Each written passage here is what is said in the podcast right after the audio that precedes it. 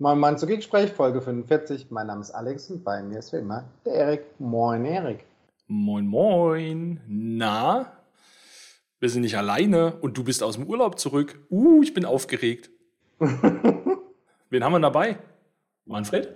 Ja, Manfred habt ihr dabei. Äh, schön. Er angedroht.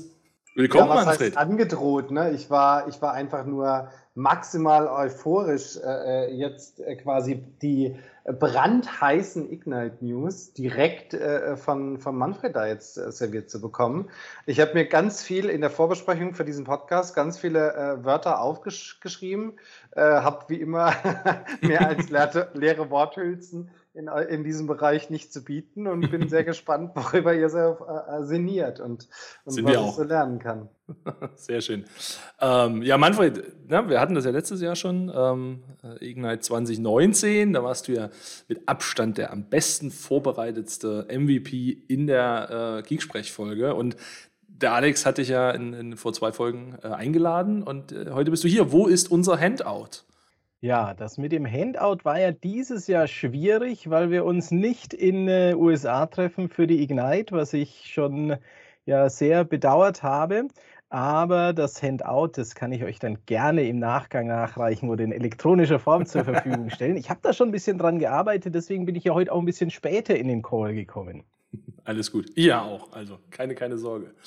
Ja, die Ignite ist, ich glaube, mittlerweile offiziell vorbei ähm, während wir aufzeichnen. Also wenn ihr das hört, ist sie so oder so offiziell vorbei, aber während wir aufzeichnen, ist sie auch rum.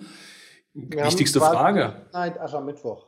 Was haben wir? Ignite Aschermittwoch. Ignite Aschermittwoch. Ja, da bin ich jetzt nicht so bewandert, wenn es um äh, Karneval geht, weißt du? Aha.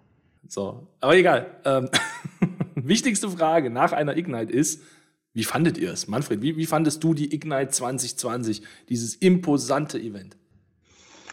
Oh, darf ich da ganz ehrlich sein, Erik? Tu das, ist keine microsoft Das war ja für mich immer mein, mein Highlight-Event, seit es die gibt. Äh, ich war da auf der ersten Ignite schon gewesen. Hilft mir mal, wo war die eigentlich? Die war, glaube ich, in. Äh, die allererste war in äh, Chicago. Ah, Chicago, ja. genau. Dann Atlanta und dann Orlando. Ja, genau, genau, genau. Und dieses Mal war es jetzt ja situationsbedingt das erste Mal ein digitales Event. Ich war sehr gespannt drauf, weil man kann ja mit so digitalen Events viel, viel machen. Jetzt war aber ja die Ignite nur drei Tage lang. Da war ich schon mal ein bisschen überrascht, wie man das so alles unterkriegt. Aber dann dachte ich mir, na, vielleicht gibt es ganz viele parallele Streams, die man sich im Nachgang anschaut. Und jetzt war ich dann aber in vielen Sessions doch sehr überrascht, dass es mehr eine, sagen wir mal, Produktvorstellung war, eine ähm, Erklärung, was es da an Funktionalitäten gibt und nicht so, dass ähm, Deep Dive, was wir in der Vergangenheit manchmal auf der Ignite auch ein bisschen vermisst haben, was es aber schon gab, wenn man die Sessions entsprechend selektiert hat. Also mir ging es in der Vergangenheit immer so, dass ich aus der Ignite sehr happy rausgegangen bin, weil ich doch für mich irgendwie den Content gefunden habe, den ich ähm, ja gesucht habe und der mir dann Mehrwert gebracht hat. Und äh, das ging mir jetzt leider dieses Jahr nicht so. Also vielleicht habe ich ihn noch nicht entdeckt in den Tiefen der Online-Welt, aber äh, ich habe mich da so ein bisschen äh, verloren gefühlt und eben äh, ohne die passenden äh, News und Ankündigungen im technischen Detail. Oberflächlich natürlich schon. Mhm. Alex, wie fandest du es? Äh, das, was Manfred sagt, ne? Also. äh, ja, nee, also war so, ne? Ähm, wir waren dabei. Viel verrücktes Zeug auf jeden Fall. Äh, mhm. hier Satelliten und so, ne? Äh, wo ich dachte, äh, ja, jetzt, kommt ja gleich wieder Adobe, äh, Mr. Adobe und Mr. Was, wer war der andere? SAP. SAP, ja, genau, ja. auf die Bühne und dann wird es richtig abgefahren nochmal. Ähm, ähm, aber ansonsten haben wir im Security-Bereich ja ähm, jetzt nochmal eine To-Do-Liste bekommen, neue Namen lernen zu dürfen. Ne? Also ich habe heute mir so eine Spickliste gemacht, die hängt jetzt hier an meinem Monitor, ähm, damit ich direkt weiß, wie jetzt alles, was jetzt wie in Defender umgebaut worden ist. Und ähm, das ist äh, total aufregend gewesen und äh, sag mal, aus meiner Perspektive natürlich ähm, war tatsächlich sogar dieser strategische Move dann wirklich von den beiden Teams sich jetzt zu kombinieren und Azure Sentinel und, und Microsoft Defender oder sag mal Threat Protection im, im Generellen so ein bisschen zu alignen und eine Story zu, zu entwickeln und damit jetzt auch auf der Ignite rauszukommen. Eine tolle Sache, die, die auch ähm, für Überraschung bei uns gesorgt hat. Aber generell ist es natürlich überhaupt nicht vergleichbar mit On-Site-Sessions und äh, äh, vielem, was danach noch passiert ist. Ne? Viele Sessions waren, sie haben ja dann angefangen, wenn die offizielle Zeit vorbei war. das stimmt. Und du auf einmal vor dich geguckt hast und irgendwie so eine Queue da stand, also eine Schlange da stand und dachtest so, das wird ein langer Abend. Ähm, äh, oder halt auch bei, äh, äh wie heißt das, äh, wie ist das, Community Happy Hour dann in der Expo Area und so. Äh, da ist ja, sind ja die eigentlichen Vibes drin. Ne? Ich glaube auch so, ne, viele Sachen sind ja tatsächlich beim abendlichen Glas Wasser ähm, dann nochmal besprochen und nochmal diskutiert worden. Das, das, das hat schon ein bisschen gefehlt. Also ich muss sagen, was mich ein bisschen naja, weiß nicht, erschrocken hat, ähm, es war ja wenig Content. Also jetzt mal unabhängig von der Tiefe, aber es war auch einfach wenig. Ne? Eine, eine Ignite zuvor hatte, ich weiß gar nicht, ich glaube 1600 Sessions oder so und das waren jetzt 300 bisschen oder so. Und und dann ist einfach jede Session halt einfach dreimal gelaufen. Das finde ich sehr gut, einfach um jeg jegliche Zeitzone abzudecken. Aber dadurch ist es ja am Ende auf zwei Tage, ja, ne, ein bisschen bedingt. Ich habe dann echt ein bisschen drauf rumgedacht und mir gesagt, na gut, auf der einen Seite hätte ich jetzt Bock gehabt, fünf Tage lang mir so Sachen anzuhören. Hm, weiß ich auch nicht, ob ich da fünf Tage mich da reinklinken könnte. Zumal, glaube ich, viele dass ich das ja so neben dem Job irgendwie gemacht haben. Ähm, aber so fand ich es ein bisschen, hm, also es war halt keine Ignite. Ne? Es war ein schöner, langer Webcast. Ja, ich, ich bin auch der Meinung, wenn es fünf Tage gewesen wäre, wie ursprünglich geplant, als, als äh, tatsächlich äh, reelles Event, dann wären viele Sessions auch ganz anders gelaufen. Ich glaube nicht, dass man den gleichen Content präsentiert hätte, sondern ich hatte den Eindruck, man hat versucht, den Content so aufzubereiten, dass er für dieses Webformat gut geeignet ist, für das Livestreaming.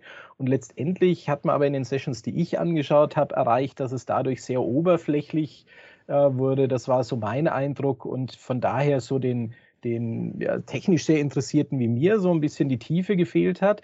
Natürlich gab es sicher auch ähm, ja, Zuschauer, denen das entgegengekommen ist, die sagten, prima, wir ja. können uns dort sehr kompakten Überblick verschaffen über das, was Neues. Dafür war es natürlich perfekt.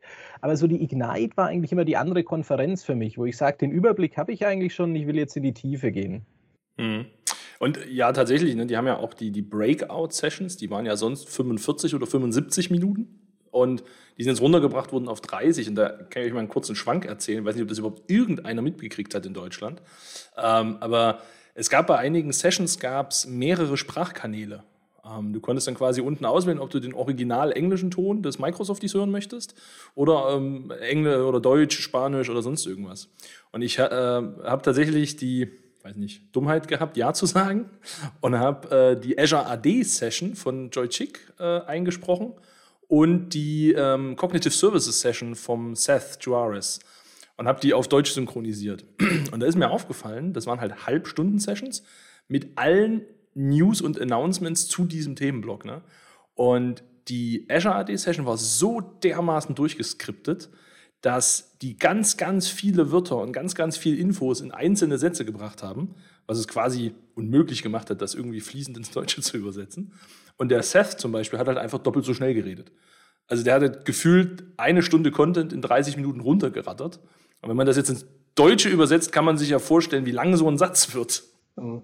Da habe ich einige Sessions gesehen, die genauso waren. Und mal ganz ehrlich, also diese ganzen Formate wie Ask the Experts und Table Talks äh, in 30 Minuten, da hast du ja auch einen abgebrochen, da irgendwas reinzukriegen oder auf irgendeine Frage mal ganzheitlich einzugehen. Ne? Das definitiv. Ja, das ist richtig. Also ich glaube, äh, ich höre raus, wir alle wünschen uns äh, nächstes Jahr eine Ignite in person wieder. Bitte. Bitte, bitte. Auf jeden Fall. ja. Schauen wir mal, was daraus wird. Manfred, kommen wir mal zu den Inhalten. Ähm, wenn du jetzt so auf die, diese großartige Ignite zurückschaust, ähm, dein absolutes Top, super High Thema. Was, was, was hat dich vom Stuhl gerissen? Was fandst du richtig cool? Also, was fand ich richtig cool, weil ich es nicht so ganz erwartet habe oder sehr spät erfahren habe, ist, dass es äh, erneut ein Update für das Windows Admin Center gab. Also, das war für mich wirklich dann eine sehr, sehr interessante Neuerung. Admin Center Version 2009. Da kam ja kürzlich erst die 2007. Und so zum Windows Admin Center kann ich mich an verschiedene Gespräche auf der letzten Ignite erinnern und dann auch zwischendurch, wo immer wieder das Feedback an Microsoft war, Mensch, es ist eine tolle Lösung, das Windows Admin Center ja als webbasierende Management-Oberfläche für Windows Server, aber auch das neue Azure Stack HCI-Betriebssystem.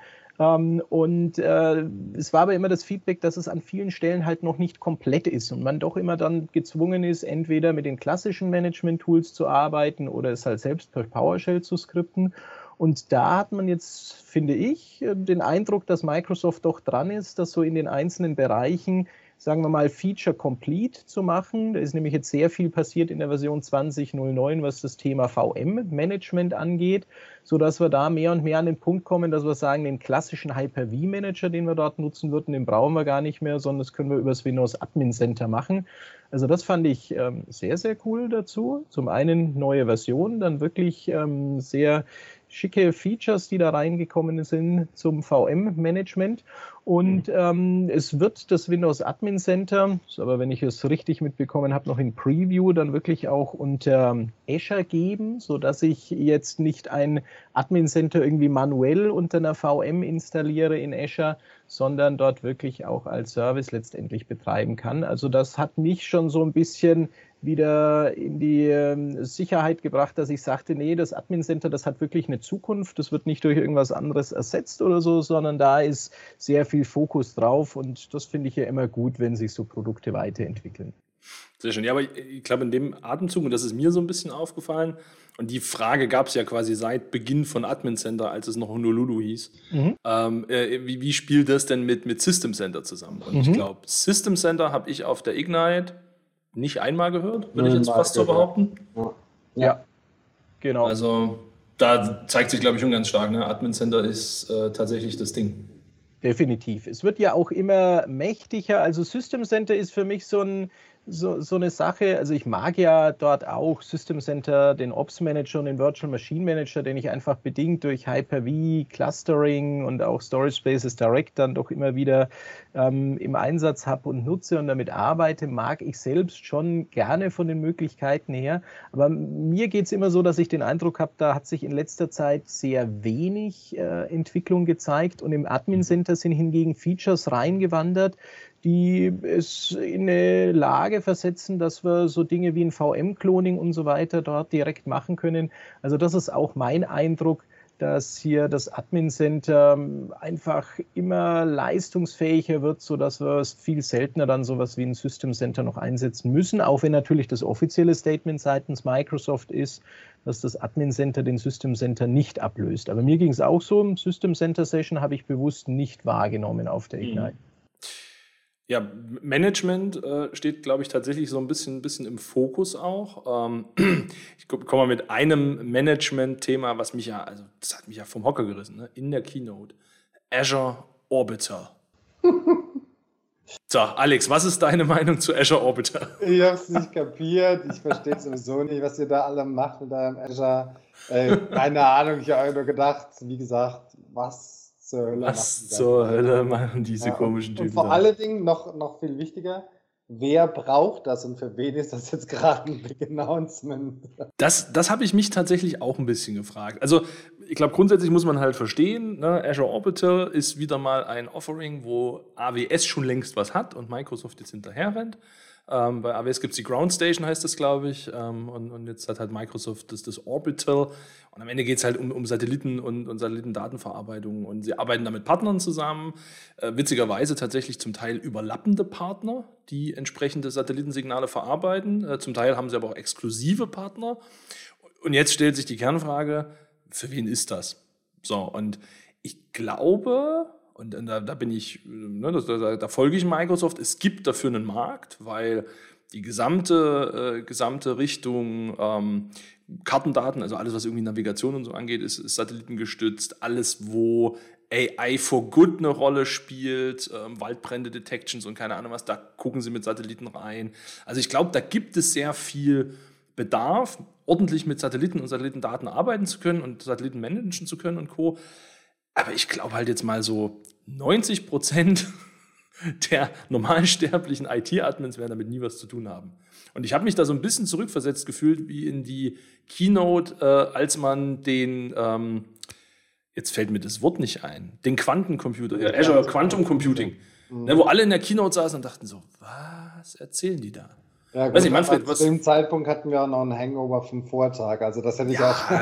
ja, aber, aber das, das hätte ich ja auch über was, äh, was gesprochen hätte, was ich verstehe, hätte ich wahrscheinlich. aber weiß ich, Manfred, sie, siehst du das anders oder hast du zig Kunden, die äh, darauf gewartet haben, dass wir endlich Satellitendaten-Connects kriegen und so? Nein, absolut nicht. Also äh, ich fand das auch sehr spannend. Also ich habe genau ein Kundenszenario, wo über sowas mal gesprochen wurde. Mhm. Und ähm, das ist aber, glaube ich, bis heute nicht umgesetzt. Also also ähm, es ist schon was sehr Spezielles. Es ist ähnlich, also bei dem Quantencomputing, weil du es gerade angesprochen hast, das ist jetzt ja auch schon wieder zwei, drei Jahre her. Mhm. Da habe ich natürlich auch gestaunt und äh, was da technisch alles möglich ist. Muss aber sagen, aus heutiger Sicht ist es da wieder ein bisschen ruhig drumherum geworden oder ruhiger, ist nicht mehr ganz so gehypt. Und ähm, ja, ist vielleicht da ähnlich, ja.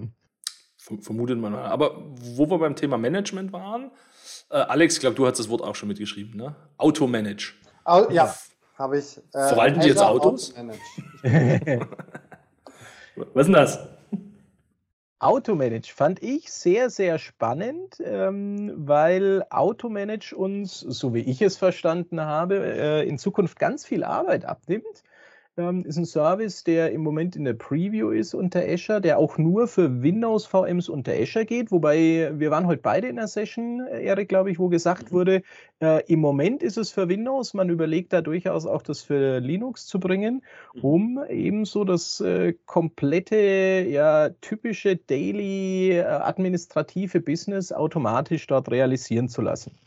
So würde ich es mal in äh, einfachen und wenigen Worten zusammenfassen. Mhm. Genau, das ist, das ist im Endeffekt das, was passieren soll. Ne? Also ich glaube, was halt in der Microsoft aufgefallen ist, oder was wir eigentlich auch alle wissen, da müssen wir nur mal, mal uns ehrlich in die Gesichter schauen. Äh, es gibt zwar die ganzen tollen Management-Tools, aber benutzen, das, das, das, fällt vielen tatsächlich schwer. Also ich habe viele Kunden, die haben irgendwie ganz toll ein Azure Backup konfiguriert oder haben irgendwie ganz toll ähm, ähm, automatisches Update-Management konfiguriert. Aber wenn da was schief läuft, kriegt es halt auch keiner mit. Und das erinnert mich immer so ein bisschen an die Sachen, die da der Alex erzählt hat, so in den Anfängen dieser ganzen Security-Zeit, äh, wo man dann so, ne, man ist ja happy, wenn der Virenscanner was findet.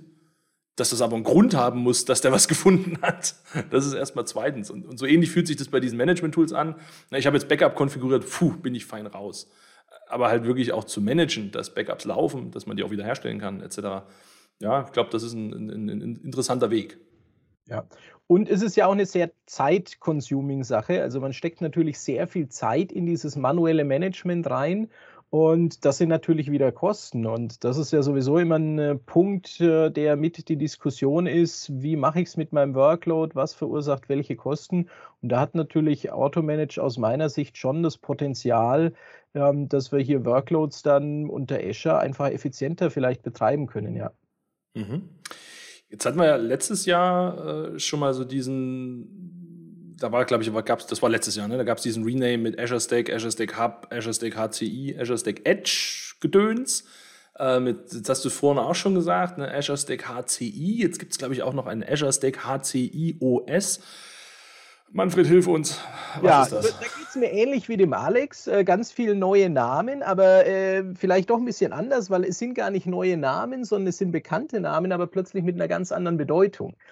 Ja, wir haben ja letztes Jahr, als wir uns unterhalten haben, über Azure Stack HCI gesprochen, weil da war der Name neu. Und Azure Stack HCI war zum Zeitpunkt Ignite letzten Jahres und letztendlich auch heute noch ähm, nichts anderes als ein Zertifizierungsprogramm für Hardware für den Einsatz von Storage Spaces direkt auf Basis von Windows Server 2019. So ein Zertifizierungsprogramm. Und jetzt ist es aber so, das wurde schon auf der Inspire im Juli vorgestellt, ähm, gibt es ein neues Betriebssystem, was im Laufe des Jahres noch auf den Markt kommen soll. Das Azure Stack HCI Operating System oder offizieller Name ist Azure Stack HCI 20H2. Und das ist jetzt wirklich ein eigenständiges Betriebssystem. Also es ist wirklich, mich hat sehr begeistert, als ich das das erste Mal installiert habe. Man installiert gefühlt einen Windows Server, der startet aber mit einem Azure-Logo. Also man hat im Bootscreen ein Azure-Logo drin und das ist natürlich äh, mhm. sehr cool, ja, Azure so auf der eigenen Hardware. Und äh, Azure Stack HCI ist damit in Zukunft, wenn dieses neue Operating System released ist, der Name für dieses neue OS in Verbindung mit der dafür wiederum zertifizierten Hardware eine coole Geschichte, weil dieses Azure Stack HCI Operating System ist an Azure konnektiert. Das heißt, es wird zum Azure Service, es wird auch Pay-per-Use über Azure aus, äh, abgerechnet. Und das ist das, was im Moment viele Kunden nicht verstehen. Die sagen, wie, das kostet was zusätzlich. Wo ich immer sage, naja, es kostet eigentlich nicht was zusätzlich, sondern wir haben mit dem Azure Stack HCI Operating System jetzt die Situation, dass wir Kosten haben für die Hyper-Converged Infrastructure ähm, die sich zusammensetzt aus den Komponenten Hyper-V, Storage Spaces Direct und Software-Defined Networking. Das wird als Consumption-Based über Azure abgerechnet. Und dann ist die Frage, was ich für ein Workload habe. Ich könnte Linux-VMs betreiben, dann habe ich keine zusätzlichen Lizenzkosten gegenüber Microsoft. Sobald ich einen Windows-Server VM betreiben möchte, ähm, habe ich die Situation, dass ich ganz klassisch Windows Server lizenzieren muss. Das heißt, ich würde dann weiterhin meine Knoten mit Windows Server 2019 lizenzieren. Das geht dann in Zukunft aber mit Standard oder mit Data Center. Und jetzt wurde ja im Rahmen der virtuellen Ignite auch vorgestellt, dass wir unter Azure Stack HCI und zwar unter dem neuen Azure Stack HCI das Thema Kubernetes Services haben. Das ist dann natürlich auch nochmal ein ganz anderer Punkt, wo ich plötzlich keine zusätzlichen Windows Server Lizenzen habe, sondern wo ich meine äh, ähm, Cluster dort letztendlich betreibe. Also für mich sieht es ganz klar so aus, wie wir, wenn mir dieses Azure Stack HCI Operating System in Zukunft einfach viele, viele Möglichkeiten gibt, die wir so unter Azure, nur unter Azure kennen und die vielleicht in der Vergangenheit für den typischen kleineren Kunden on-premises einfach nicht realisierbar waren. Mhm. Und gerade, ich möchte mal kurz auf diesen Kubernetes-Punkt eingehen am Ende. Ne? Ähm, Finde ich ganz spannend. Also wir sind gerade in, vielen Kundenbereichen drin, äh, wo wir in Richtung AKS gehen, on Azure, weil das halt einfach ja, eine Riesenerleichterung ist im Management. Wenn man mal so, weiß ich, so zwei Jahre zurückguckt, da war das ja ne, so Microsoft und Container und ach, na ja, und die schreiben das auf Folien, aber die können das nicht. Und da weiß ich auch noch, da haben meine Entwicklerkollegen noch gesagt, nee, also wenn wir, wenn wir was mit Containern machen, dann mit was ordentlichem. Ne? So, und in, inzwischen hat sich dieses Azure Kubernetes Services Thema ja tatsächlich stark etabliert. Und dann kam aber immer so der Punkt, naja, es ist zwar ganz toll, jetzt kann ich also meinen Container schreiben, der kann ja grundsätzlich erstmal überall laufen. Jetzt habe ich AKS in Azure, das ist klasse. Jetzt kommt aus welchem Grund auch immer eine regulatorische Anforderung, die sagt, betreibt das bitte on-prem. Und dann bin ich wieder in der, in der Herausforderung, ja, welche Kubernetes-Implementierung mache ich denn jetzt, damit das Ding on-prem läuft? So, und äh, das war so ein Grund, warum viele mit OpenShift zum Beispiel angefangen haben, weil man einfach äh, Red Hat OpenShift konntest du auf AWS, auf Google, auf keine Ahnung und on-prem benutzen. Ähm, da sehen aber halt auch viele ihre Schwierigkeiten im Betrieb und, und ne, wenn da mal was strauchelt, strauchelt es halt richtig. So, ne, das ist immer so ein bisschen, hm.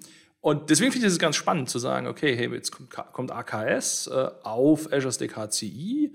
Ich persönlich würde mir jetzt noch wünschen, dass dann irgendwann heißt, wir können Azure Stack äh, auch noch, äh Quatsch, Azure Stack, Azure Kubernetes Services auch auf anderen Cloud-Plattformen laufen lassen. Das Ne, mal, mal, gucken, was da noch so auf uns zukommt. Aber finde find ich auf jeden Fall eine ganz wichtige Richtung für dieses Thema True Hybrid. Ne? Also wenn, dann muss ich auch meine Anwendung ganz einfach von A nach B schieben können, ähm, ohne dass sich dann das Deck unten drunter ändert.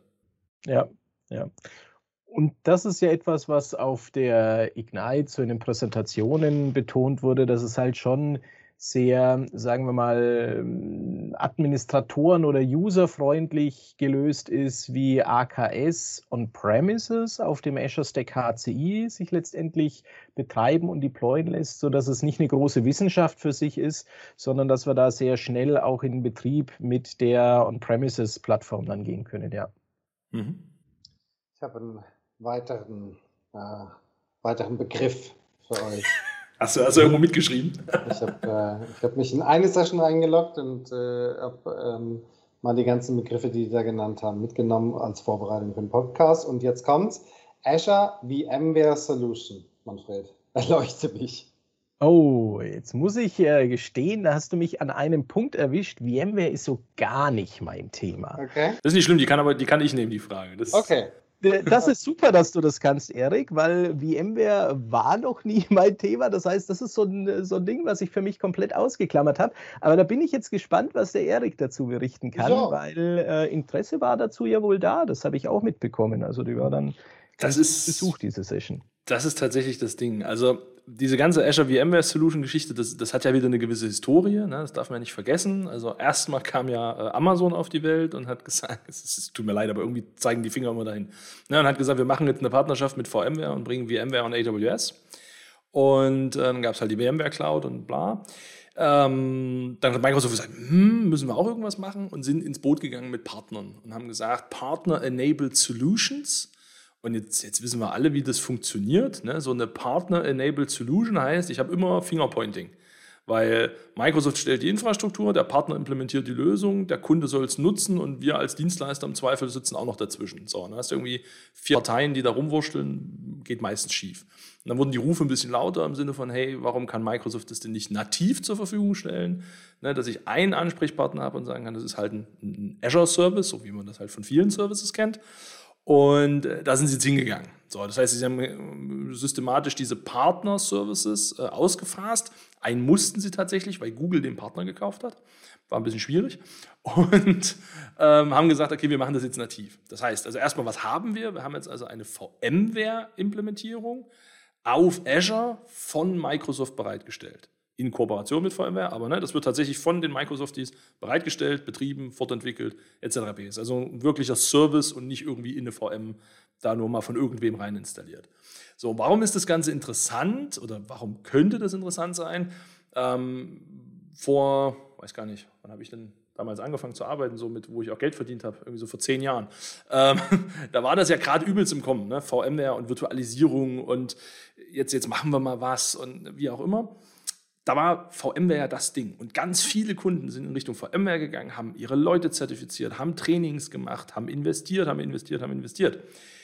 Und jetzt kommt dieses blöde Cloud-Ding und sagt, ich funktioniere aber anders. Und deine ganzen tollen, äh, dein ganzes Wissen über vMotion und vCenter-Administration und was auch immer alles, ähm, kannst du eigentlich wegschmeißen, weil das funktioniert in der Cloud eh alles anders.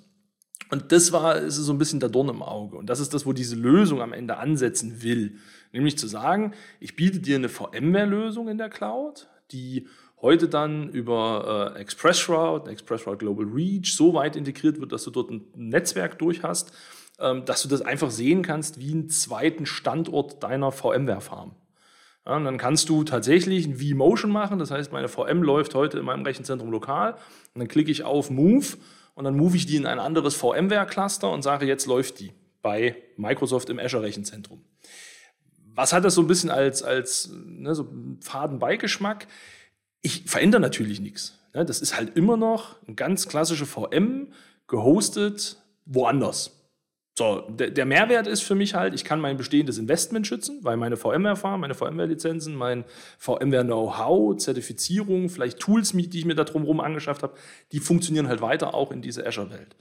Aber, und da bin ich jetzt der, der böse Kritiker an der Stelle, ich gehe dabei halt in keinster Weise auf Innovation, Transformation oder Modernisierung ein. Ja, es ist halt einfach, ja, VMware woanders. Das ist so ein bisschen das Punkt. Und äh, ja, was sie da im Endeffekt groß announced haben, ist halt, dass diese Solution jetzt GA ist, die von Microsoft nativ gehostete Lösung. Ähm, und da gab es tatsächlich relativ viel Interesse drumherum, ja, weil wir immer noch große Kundenanzahlen mit einer Installationsbasis in VMware haben. Mhm. Finde ich sehr spannend, Erik, weil was du gerade gesagt hast, äh, so deine Kritik, dass das nicht unbedingt eine Innovation ist, sondern wie VMware woanders, habe ich aber den Eindruck, dass grundsätzlich ähm, Azure oder auch andere cloud-basierte Plattformen von vielen Kunden aber häufig so gesehen werden. Ich ja, lasse meinen Workload, wie er ist, und lasse den aber halt nicht mehr in meinen eigenen vier Wänden laufen, sondern woanders. Also das ist so oft mein Eindruck. Ja, da bin ich vollkommen bei dir. Ne? Nicht umsonst haben wir so Sachen wie Dedicated Hosts in Azure, ähm, wo Microsoft übrigens auch noch mal ein paar Neuerungen gebracht hat, in, im Sinne von neuen Größen, glaube ich. Ähm, das ist ja genau das Ding. Ne? Der Kunde hätte gern also meinen Server in der Cloud ähm, und, und ich habe dann irgendwie noch eine Lizenzierung, äh, die ich irgendwo hinbringen kann. Und ne, da gibt es ja so ganz viele Dinge, warum so ein eigener Server sich besser anfühlt als irgendwie so eine komische Cloud, so ein komisches geschertes Zeug, wo andere dran rumadministrieren. So, und das, ja, äh, viele Sachen werden da, werden da einfach eins zu eins rübergeschoben.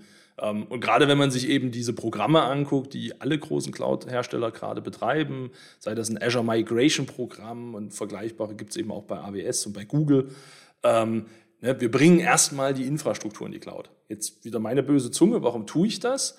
wenn der Kunde erstmal seine Infrastruktur in Azure hat, dann wird er sie auch dort modernisieren. Und wenn er sie nicht dort modernisiert, stört mich das auch nicht, weil ich verdiene gut Geld damit, dass er seine Infrastruktur dort betreibt. Aber keiner hebt seine Infrastruktur nach Azure, um sie hinterher in Microservices bei Google zu implementieren. Also das wird zumindest sehr, sehr selten passieren. Ne? deswegen ist natürlich dieser Move der Infrastruktur in Richtung eines Cloud-Providers schon für die, für die Hersteller natürlich auch interessant. Das ist mal so, wie gesagt, ne? böse Zunge. Ich will da niemandem was unterstellen, aber das ist so die Taktik, die ich dabei sehe. Okay. Beantwortet es deine, deine Frage? Ja, ungefähr habe ich es verstanden. Okay. Ja, pass ich habe übrigens noch ein cooles Stichwort äh, mitgenommen. Vielleicht kann da Erik, wo er jetzt äh, hier schon so ausführlich zu dem VMware-Thema erzählt hat, das ist eine ganz andere Richtung, aber fand Oha. ich sehr spannend in einem Vortrag. Da ging es um den Azure Resource Mover. Wurde oh, dort ja. irgendwie so erklärt, dass ich jetzt äh, ja recht unkompliziert meine Ressourcen in Azure über Regionen hinweg verschieben kann. Habe ich das richtig verstanden, Erik? Genau, genau. Also das ist so ein, ähm, ich weiß nicht, ich, was sage ich Ihnen jetzt dazu? Das ist ein ganz tolles Feature, sonst klinge ich heute echt so wie der, der meckernde Schlumpf, der, der sich über alles beschwert. Ne?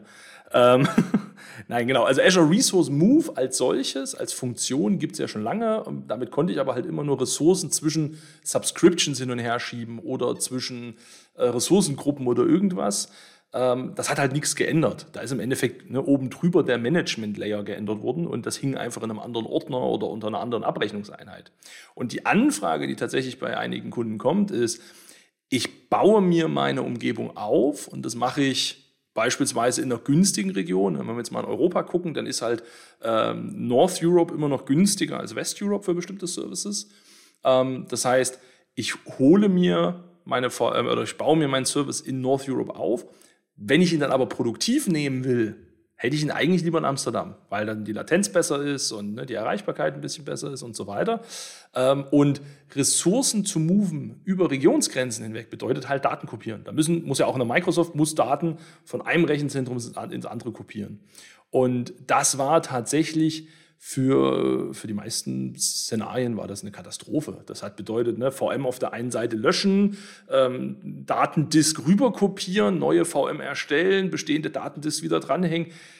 Ja, geht, aber ne, Komfort sieht halt tatsächlich komplett anders aus.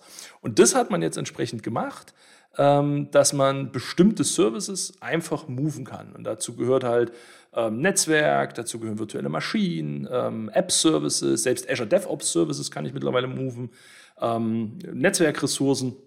Also ich einfach sage, okay, ich habe mich vielleicht für die falsche Region entschieden oder bewusst aus Kostengründen in einer anderen Region aufgebaut äh, und kann das jetzt wohin moven. Und wofür das noch interessant ist, ähm, wenn man sich heute mal die Regionskarte anguckt, wo so neue Azure-Regionen entstehen, dann sieht man zum Beispiel, dass in Spanien gerade Azure-Regionen entstehen, ähm, dass in, in, in ich glaube, äh, Italien, glaube ich, ist mittlerweile auch auf der Liste. Ich weiß nicht, aber es gibt ganz viele neue Regionen, die angekündigt sind. Wenn ich jetzt so als spanischer Kunde ähm, heute Azure machen will, dann mache ich das irgendwo in Europa. Vielleicht Frankreich, vielleicht Amsterdam, was auch immer. Und dann ist irgendwann diese Region mal fertig. Und dann ist es ein Riesenaufwand, das Zeug nach, äh, nach Spanien zu holen. Und genau das adressiert Microsoft jetzt mit diesem Resource Mover. Das ist ein spannendes Thema. Ähm, wie gesagt, jetzt so, glaube aus, aus der Sicht der deutschen Kunden, die meistens in den zwei großen europäischen Rechenzentren oder in den deutschen Rechenzentren sind, der Drops für viele tatsächlich schon gelutscht. Aber ja, es gibt sicherlich die ein oder andere Anwendung. Ja, und ich könnte es mir vorstellen, jetzt gerade, äh, wenn das in Zukunft vielleicht noch ein bisschen flexibler wird. Wir haben ja immer wieder mal, äh, sagen wir mal, neue Highlight-Services, die es vielleicht noch nicht in den Rechenzentren in Deutschland gibt, die ich dann vielleicht, wie du es erklärt hast, erstmal in den USA betreibe und mir dann irgendwann, wenn es hier angeboten wird, zurück oder rüberhole. Ja, tatsächlich auch noch eine gute Idee, ja. Finde ich einen spannenden Ansatz, ja. Mhm. Und dann, dann kann man jetzt ja noch einen oben draufsetzen. Ne? Es gibt ja dann, wenn wir mal so uns aus der Microsoft-Welt hinaus bewegen, gibt es ja so Business-Analysten, die der Meinung sind, die Zukunft ist dann, dass ich frühs auf mein Dashboard gucke und mich entscheide, wo heute mein Workload läuft. Dass ich dann also nicht mehr nur Resources zwischen Azure-Regionen move, sondern gleich zwischen Cloud-Providern. Das ist so wie, wie, wie beim Tanken. Ich gucke dann früh, wo ist der Sprit heute am günstigsten, da fahre ich hin. Finde ich einen ganz interessanten Ansatz. Sehe ich noch große technische Hürden vor uns, bis wir mal an der Stelle sind. Ja, bin ich mal gespannt. Ich auch. Ähm, Manfred, einen habe ich noch für dich, äh, weil ich, da bin ich mir sicher, äh, dass, äh, dass du ihn beantworten kannst. Ich glaube, das ist äh, sehr stark ja auch äh, dein Thema. Und zwar, was gibt es Neues zu Azure Arc? Oh, Azure Arc, ja. Ähm, Azure Arc ist ja so ein bisschen zu meinem Thema geworden. Das war letztes Jahr auf der Ignite ganz neu angekündigt worden. Das war ja auch der Auslöser für das vorhin angesprochene Handout, weil es da eben so ein wunderschönes Handout gab, wo man so gesehen hat, wie das alles zusammenspielt. Das äh, Azure Stack Hub und Microsoft Azure und On-Premises Server und dann eben so als wunderschöner ähm, ja, Schirm war es, glaube ich, oder als Bogen dargestellt, der dann äh, da drüber liegt, nämlich das Azure Arc, der das Ganze so überspannt. Und ähm, was da erkennbar ist, dass es seit letztem Jahr von der Ignite zu diesem Jahr sich wirklich viel getan hat in Richtung weg von der reinen Ankündigung hin zur ähm, tatsächlichen, sagen wir mal, Produktivität Nutzung, sodass wir jetzt wirklich Azure Arc äh, Managed Infrastructure Funktionalitäten haben für Windows und für Linux-Systeme. Da bin ich mir gar nicht ganz sicher, ob nicht letztes Jahr auf der Ignite noch das äh, Linux äh, Zukunftsmusik war, aber das ist jetzt auf jeden Fall mit dabei. SQL Server, auch die vorhin schon erwähnten Kubernetes Cluster, sodass wir dort erste Workloads mit Azure Arc produktiv managen können, voll supported managen können und weitere, gerade so im Bereich SQL Server und ähm, ja, ähm, erweiterte Linux-Services in Preview haben, sodass wir dort erkennen, dass wir in Zukunft schon das mit Azure Arc bekommen, was letztes Jahr noch so die graue Theorie war, dass Azure Arc so der ähm, überspannende Managementbogen für alles wird. Und das ist was, wo ich dann selber immer, sagen wir mal, wieder so ein Stück weit für mich beruhigt bin, wo ich sage, Mensch, da tut sich was, da geht was voran mit den Microsoft-Technologien. Ähm, und äh, das ist absolut bei Azure Arc da erkennbar, ja. Mhm. Sehr schön.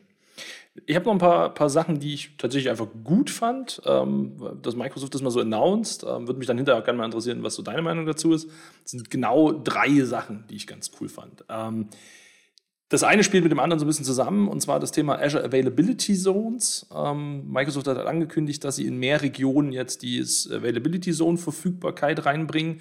Witzig ist, ich habe da tatsächlich gerade eine Kundensituation in Kanada, wo das ein großes Thema ist, dass es das dort bisher nicht gab. Tada, Problem gelöst. Ähm, in Kanada gibt es jetzt auch Availability Zones. Ähm, Finde ich eine ganz spannende Geschichte. Geht halt um, um, um Hochverfügbarkeit und Disaster Recovery Fähigkeit, ähm, ne, garantiert von 99,99% Uptime. Geht halt nur in Zonen und so.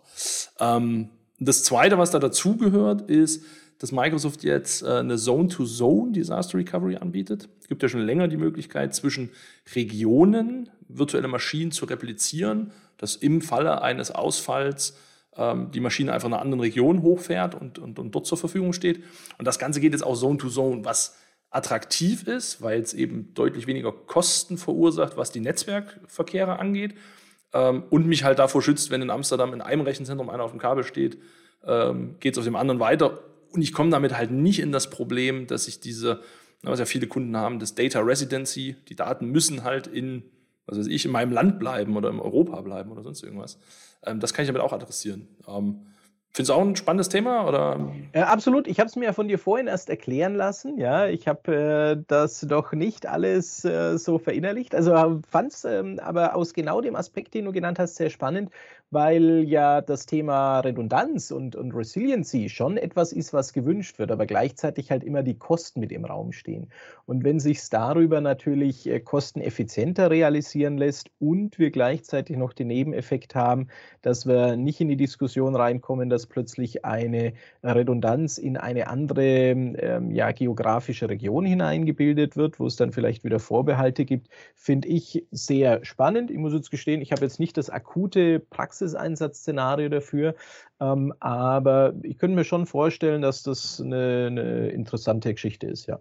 Mhm. Und dann habe ich noch ein Ding. Ähm, da ist tatsächlich, hat eine Microsoft auch ganz, ganz viel äh, drum gemacht, obwohl es gar nicht so präsent war. Also für mich gefühlt. Aber da lasse ich mich auch gern korrigieren. Ähm, und zwar ist das das Thema Azure Migrate. Also irgendwie, ne, so der, der Fokus liegt ja schon auf Migration von Workloads nach Azure. Ähm, ich glaube, da gab's, da waren wir auch in, in, in Ask the Expert Sessions, Manfred. Genau. Heute früh zu unchristlicher Zeit. ja. Und ähm, da, da, liegt tatsächlich ein, ein Wert drauf. Ich hätte es mir tatsächlich an der einen oder anderen Stelle gewünscht, dass es ein bisschen präsenter ist in, auf der Ignite selbst. Ähm, aber ich, vielleicht wird es einfach mittlerweile als Standard hingenommen, dass Migration ein wichtiges Thema ist. Na, aber wenn ich mir halt angucke, wir haben ja lange Zeit, war irgendwie die Möglichkeit, Sachen nach Azure zu migrieren, war halt Azure Site Recovery. Und halt dann kein Disaster Recovery zu machen, sondern einen permanenten Failover und, und gut ist.